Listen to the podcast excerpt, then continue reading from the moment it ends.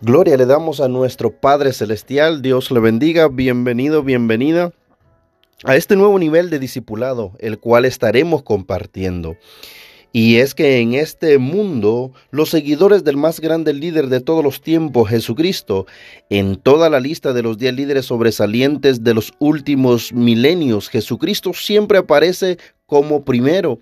Sin embargo, no es un líder común. Al colocarlo junto a los restantes líderes, notamos que algo hace falta en ellos, algo no encaja. Tres años le fueron suficientes para capacitar a doce personas que iniciaron el movimiento transformador más grande y extraordinario de todos los tiempos. Eran seguidores intrépidos, no le tenían ni a la muerte misma.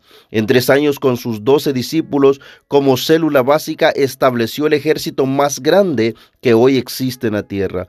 Pero sin armas, enarbolan como única arma del amor de Dios, sirven a los demás con alegría y tienen como mensaje las buenas noticias de Jesucristo.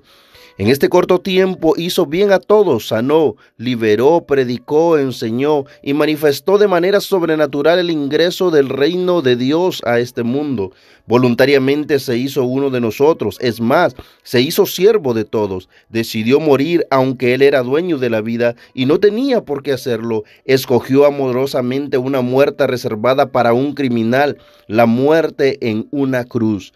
Y lo que hizo por amor a nosotros, murió, pero no se quedó ahí. Era imposible que la muerte y la tumba lo retuvieran. La muerte no puede retener la vida. Al tercer día se levantó vivo, vencedor, victorioso. Más de dos mil años después, su mensaje y ejemplo siguen inspirando a millones de personas en todo el mundo.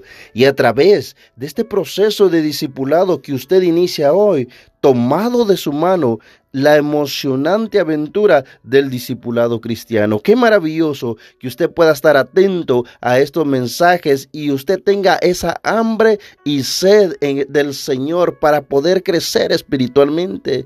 Y la descripción la, es la formación, el programa de formación de líderes, que es una propuesta de discipular, formar a los creyentes a la fe cristiana, es decir, ayudarles a crecer en la gracia y en el conocimiento de nuestro Señor Jesucristo. Nuestra intención final es formar una comunidad de creyentes comprometida con el reino de Dios y la comunidad. Ya usted ya conoce lo que se llevó a cabo anteriormente en el nivel anterior y cómo trabajamos por medio de este programa de formación de creyentes. Usted se le delegará una tarea y tendrá que usted estar leyendo por lo menos un capítulo diario de la Biblia. Le estaré también mandando por medio de audios los versículos a memorizar. Es muy importante memorizar la palabra de Dios. Es muy importante meditarla. Así que este discipulado completo aprenderemos y no y la mayor intención de este discipulado también es que formemos un hábito de la lectura de la palabra y no solo un hábito de la lectura de la palabra, sino un hábito en la oración diaria para que nosotros a través de la comunión con Dios podamos tener también ese espiritual. Me siento gozoso, me siento lleno de, la, de alegría en poder compartir a través de este medio el discipulado bíblico con usted. Dios le bendiga.